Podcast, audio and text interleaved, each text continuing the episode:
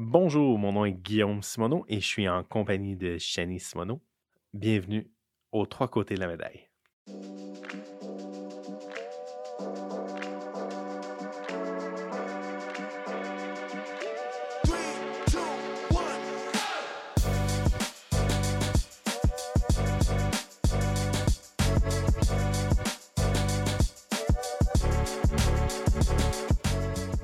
Bonjour, euh, nous sommes le 23 septembre 2022. Nous venons, euh, nous sommes vendredi en fait, le lendemain du débat des chefs euh, présenté à Radio-Canada. je commencerai tout d'abord pour féliciter ce débat-là comparativement à l'autre sur TVA qui était beaucoup moins cacophonique, puis il nous a permis de comprendre un peu ce que les chefs essayaient d'énoncer. Euh, donc, je suis en présence de Shani Simoneau avec moi aujourd'hui. Et puis, je voulais faire euh, une démarche euh, pour essayer de comprendre un peu ce qui a été énoncé, puis essayer de voir quelles étaient les positions face au logement, face à la crise, la crise du logement énoncée lors de ce débat-là. Donc, on va vous, on va mettre dans le fond l'extrait, une partie de l'extrait parce que si on vous le met tout d'un bout, on n'arrivera pas à, à parler à parler et à s'expliquer autour de cet extrait-là. Donc, on, va y aller à tour de rôle, dans le fond, comme si euh, euh, je jouais le rôle de l'animateur. Donc, euh, on va commencer l'extrait. On vient de comparer avec l'Ontario. Là, c'est pas reluisant pour le Québec. Il y a 59% des Québécois qui sont propriétaires. En Ontario, c'est 68 là, à peu près. Donc, on a un grave recul. Comment faire pour améliorer l'accès à la propriété des gens qui nous écoutent, qui disent on peut plus acheter?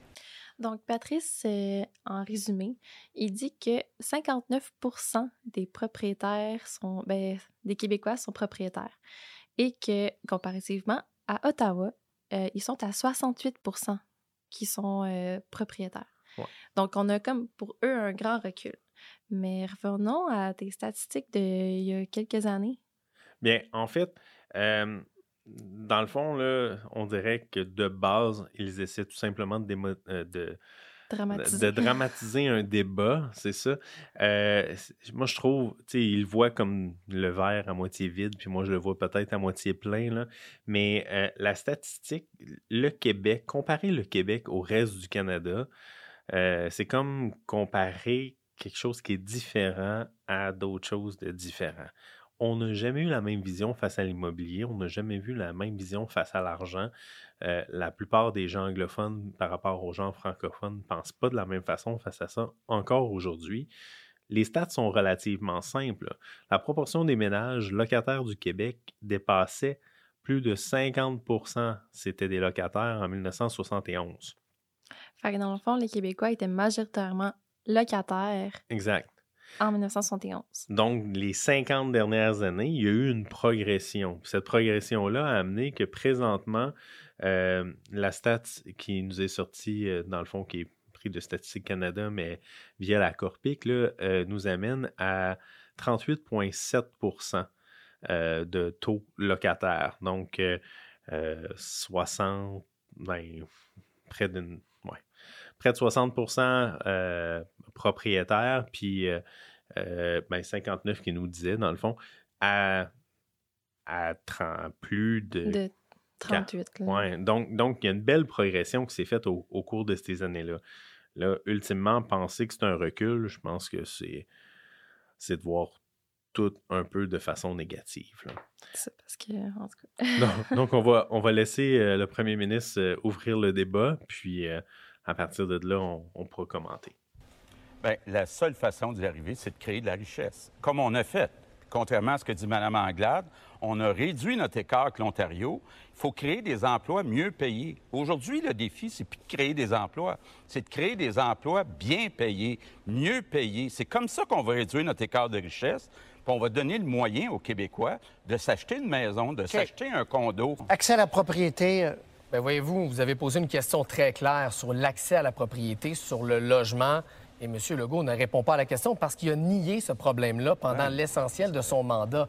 La crise du logement et la crise de l'accès à la propriété, là, c'est les deux faces d'une même médaille. Il faut agir sur les deux plans construire plus de logements sociaux et abordables, limiter les hausses de loyers abusives et lutter contre la spéculation, la surenchère qui est en train de priver toute une génération.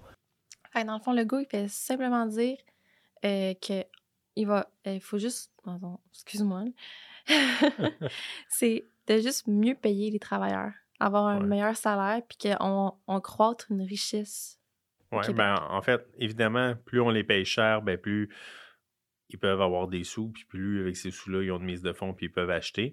Fait Kevin Radar, tout ce qu'il dit, c'est que nous, nous avons aidé les Québécois à avoir des meilleurs salaires, des meilleures opportunités pour pouvoir acheter. Donc, jusque-là, ça fait du sens parce que ce, qui semble avoir fait en, chiffres, ben, c'est que le revenu, le dollar avait augmenté dans la poche. Évidemment, on ne prend pas compte de l'inflation des derniers temps, puis de ce qui s'est passé au niveau des surenchères euh, des deux dernières années, mais est-ce que la question est vraiment que l'écart de, euh, recherche, euh, mon Dieu, de, richesse, il me manquait de S, maintenant les loyers sont quasiment aussi chers qu'une hypothèque?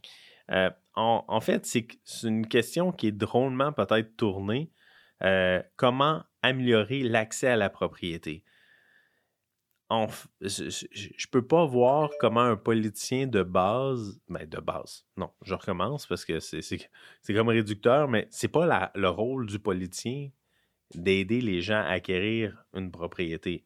C'est les gens, il y en a pour qui c'est important, puis il y en a pour qui ça l'est pas. Donc, de base, d'avoir des gens qui, qui, sont locataires, il y en a beaucoup qui vont vouloir rester locataires parce qu'ils veulent pas avoir le trouble de s'occuper d'une maison. Ce qui est à mon avis, vraiment important, c'est la crise du logement, puis l'abordabilité pour les gens à faible revenu.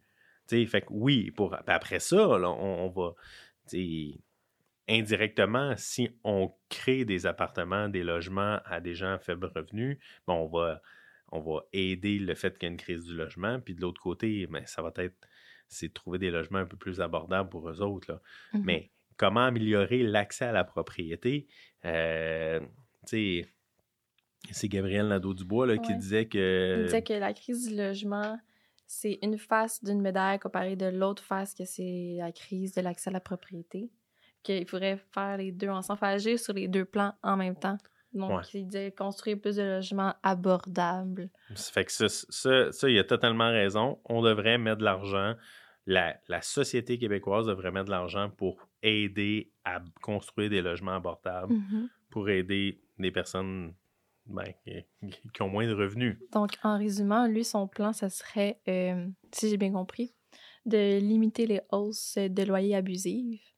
Donc, ça, c'est par rapport à son plan pour la crise du logement. Mm-hmm. Euh, de lutter les spéculations et la surenchère qui est en train de priver toute une génération de l'accès à la propriété. Oui, bien ça, c'est une super bonne idée, mais en, dans les faits, c'est pas tant c'est pas tant physiquement et logiquement faisable. C'est-à-dire que la, surenchère qu'il y a eu dans les dernières années a été causée principalement par le manque d'inventaire. Donc, si les gens ne mettent pas leur maison en vente ou euh, euh, manque d'inventaire, manque de terrain, ou manque de... la demande. C'est un libre marché. C'est une mmh question d'offre et demande.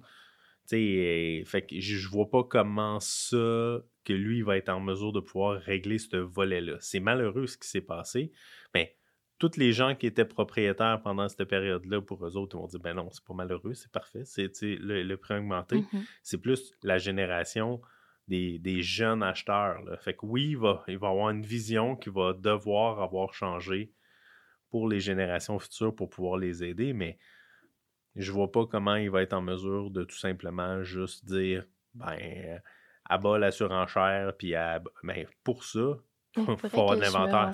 mais ce que j'ai vu, c'est qu'il euh, pensait, euh, pour diminuer la surenchère, passer une loi que dès que, mettons, deux offres sur une propriété, ben, qu'on soit au courant à combien serait euh, l'offre. Oui, mais ça, ça n'amène pas, ça, ça amène pas qu'il n'y a pas de surenchère. Mm-hmm. dans le fond, là, la surenchère, c'est aussi simple que aujourd'hui, on est, c'est le Boxing Day, j'ai trois télés dans le magasin, ils valent 500. D'habitude, ils sont, sont à 1000 pièces. J'en ai trois. Ben, le monde va se garocher pour les, pour les acheter. Puis ils vont essayer de se battre pour les avoir. Puis éventuellement, peut-être qu'il y en a même un qui va l'avoir dans son panier, qui va la revendre à l'autre de côté euh, plus cher parce qu'il a veut vraiment. S'il manque d'inventaire, il ne peut pas rien faire avec ça.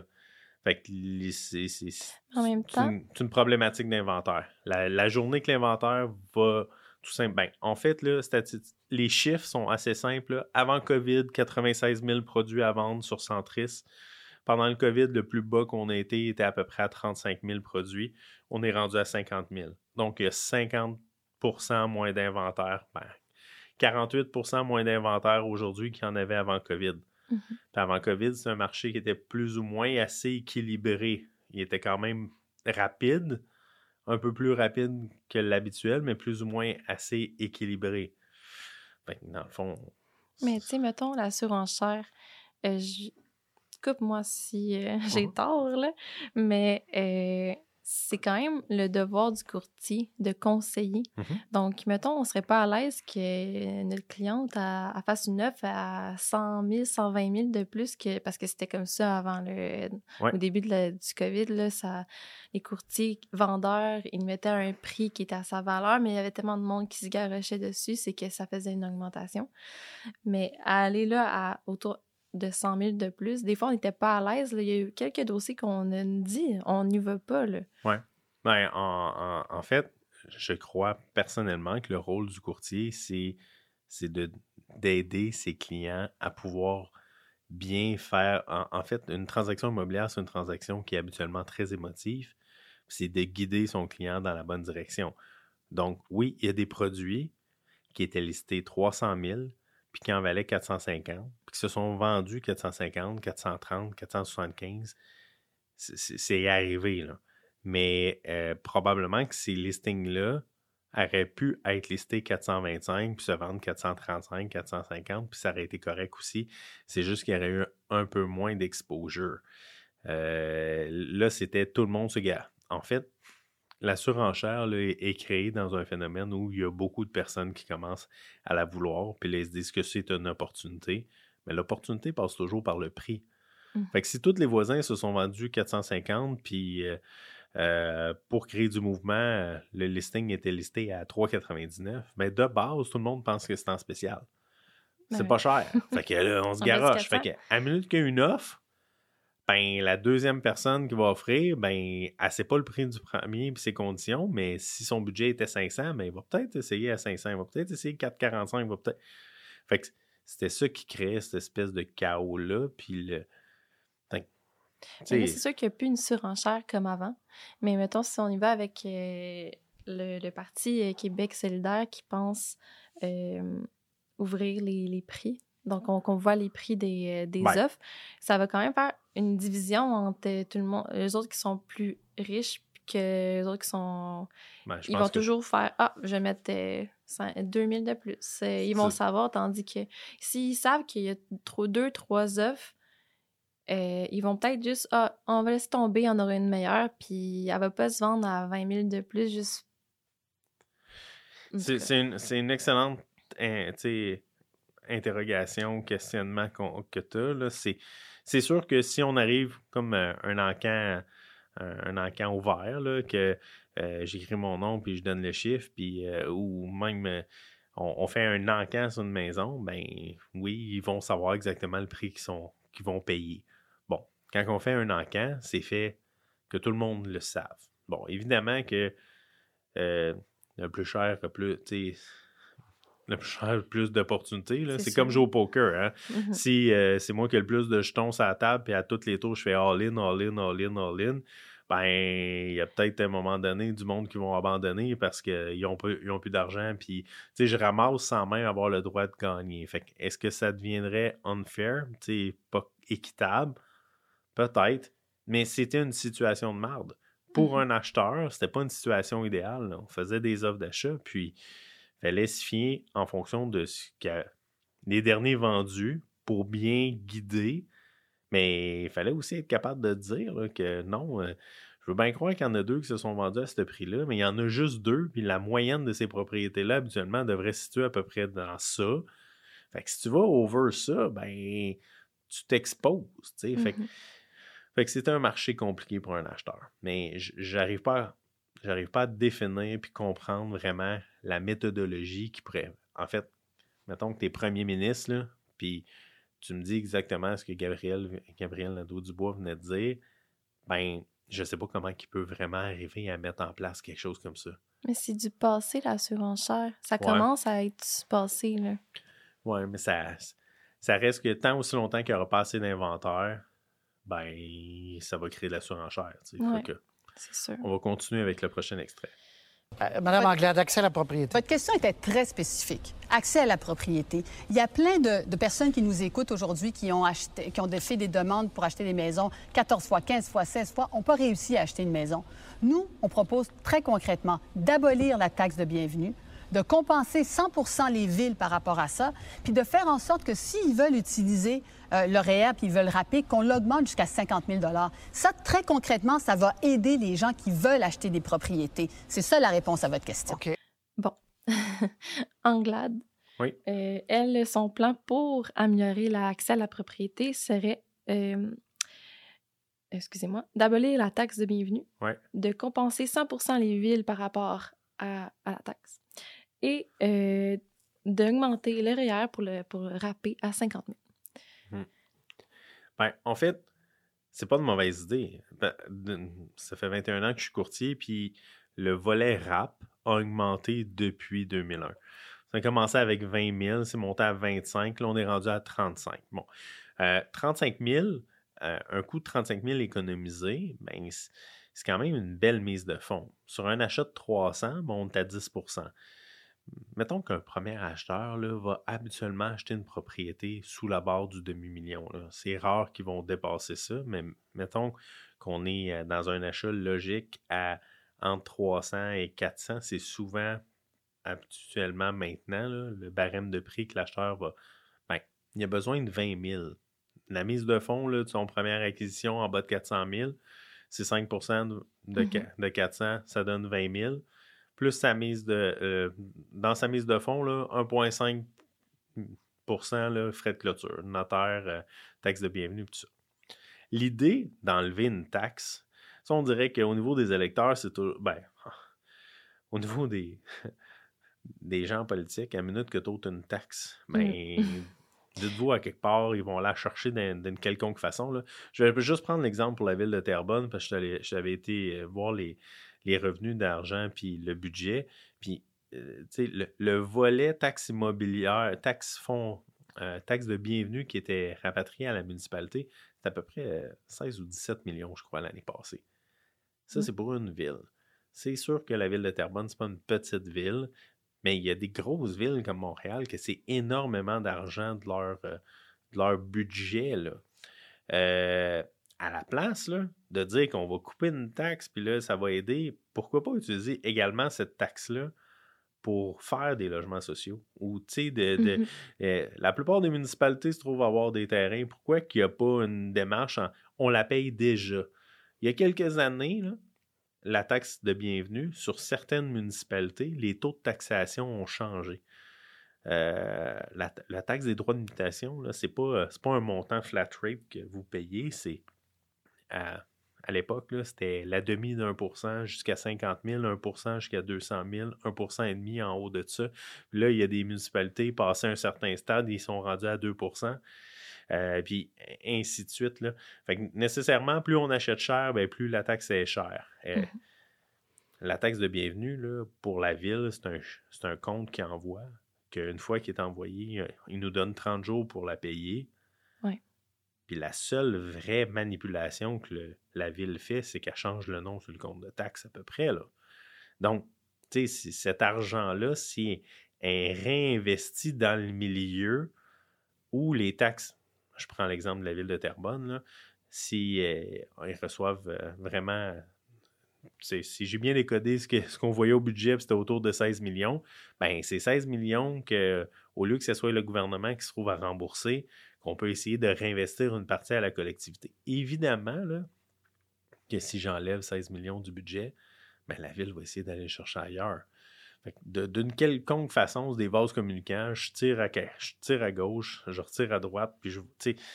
Fait que, Moi, il y a une affaire que Patrice Roy, il, il pose la question comment améliorer l'accès à la propriété? Et même elle, Anglade, a dit c'est une question précise. Sais, vous me demandez de quoi? Ben, C'est des politiciens, hein? Donc, Ouais. euh, c'est souvent ça. Mais en même temps, son plan répond pas à la question. Parce que enlever une taxe de bienvenue, comment que la, le- la personne qui va avoir accès à la propriété qui fait 14, 15, 16 offres et qui est sans succès, là, il n'y a pas de maison, comment qu'il va avoir accès à la propriété en enlevant la taxe de bienvenue? Ça n'a aucun, aucun Non. sens. En fait, ça fait juste lui permettre d'avoir plus d'argent dans ses poches parce que les prix ont augmenté, puis avoir un- un- une meilleure euh, liquidité pour pouvoir acheter. Donc, si j'enlève la taxe de bienvenue, puis de l'autre côté, je, je peux avoir plus de REER, donc rapper un plus gros montant, j'ai une plus grande capacité pour acheter. Mais, mais, mais ça n'enlève pas le fait que j'ai pas plus de maisons à vendre. Exactement. Donc, tu sais, ça règle pas 100% du problème. C'est une idée. Donc, on termine avec du M. C'est ça la réponse à votre question. OK. Accès à la propriété. Ben, nous aussi, on pense qu'il faut qu'effectivement que la taxe de bienvenue, particulièrement pour les jeunes familles, soit abolie, puis qu'on compense les villes, évidemment. Mais avec les- la hausse des taux d'intérêt, euh, puis la, la baisse du prix des maisons, il y a- les jeunes n'auront pas plus accès à la propriété. Là. C'est pas les deux vases font en sorte qu'il n'y a, pas de- il y a pas de solution magique, là, parce que si les taux d'intérêt Donc- se mettent à monter, euh, même si le prix des maisons diminue, ils n'auront pas plus la possibilité d'accéder à la propriété.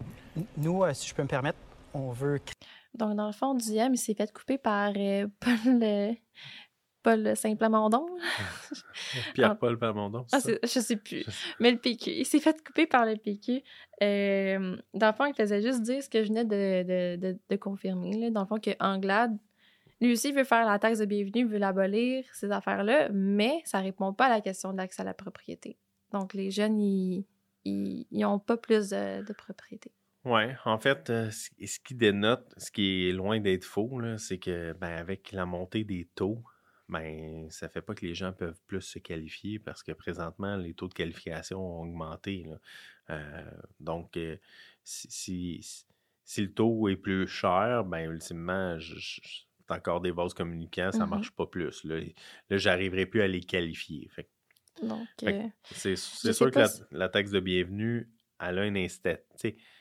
C'est un incitatif pour aller chercher des, sous, puis c'était pas une mauvaise idée. Il faudrait peut-être se renseigner de le juge bienvenu quand ils ont instauré ce- mhm. le droit de mutation, là, cette espèce de dynamique-là. euh, c'était quoi le but? Ouais. Comme euh, la taxe euh, sur les cigarettes qui avait été utilisée pour le stade olympique, puis de mémoire, je pense pas qu'elle ait été ôtée.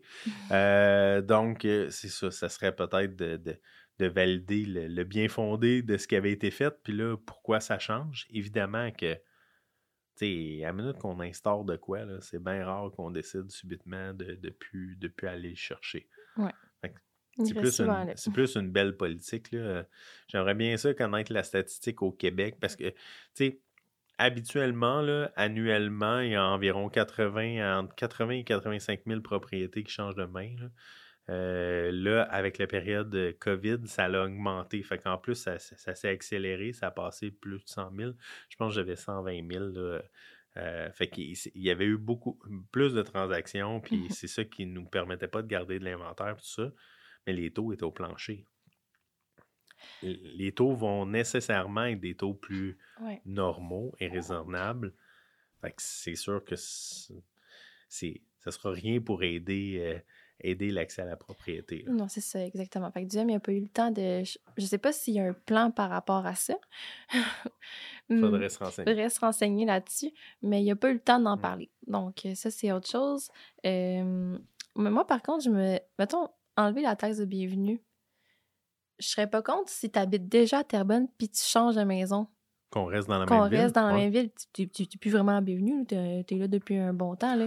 Fait que c'est ça que je. Comme, sont prêts à l'enlever, tu sais, mettons, pour. euh, Moi, ce serait plus ça, mais tu sais, avoir 16 millions, mettons, je sais pas c'est quoi les chiffres pour Terrebonne, ça reste que c'est avec ça aussi qu'on refait les rues, que tu sais, on a besoin. euh, C'est sûr que ça fait pas. C'est de l'argent qui fait partie du budget. Donc, euh, j'imagine que Mme Langlade n'a pas lancé ça euh, comme Mais je pense que c'est la seule que sont partis, on est en déficit. en, en déficit. je En sais pas. déficit. Ouais. On va écouter. euh, Euh, écoutez, euh, le Parti québécois, On veut créer un crédit d'impôt pour les premiers acheteurs, euh, en fait l'augmenter. Mais c'est l'offre et la demande. hein. Donc ici, il y a des partis qui veulent 50 000, 70 80 000, augmenter les seuils. L'an va- prochain, si c'est ça le seuil, on n'aura pas Très de bien. nouveaux logements. là. Donc c'est l'offre et la demande aussi qu'il faut, qu'il faut considérer. On va donc le Parti québécois, il y avait 12 secondes pour répondre, puis ils, Ouais. ont, ils ont dit qu'ils allaient augmenter le crédit euh, d'impôt pour les, les nouveaux acheteurs, si, si j'ai bien ouais, compris. ouais, il y a déjà un crédit d'impôt, mais il a augmenté ça. Fait qu'ultimement, sauver euh, un peu de sous pour la personne qui investit puis qui s'achète sa première propriété. Ce qui est dommage, c'est qu'il a été coupé, mais tu sais, tout est dans tout. Là. Des fois, euh, c'est comme une belle petite phrase tout cute qui Mhm. dit rien tout en disant tout. Euh, il, a parlé, il a parlé du volet d'immigration avec les seuils.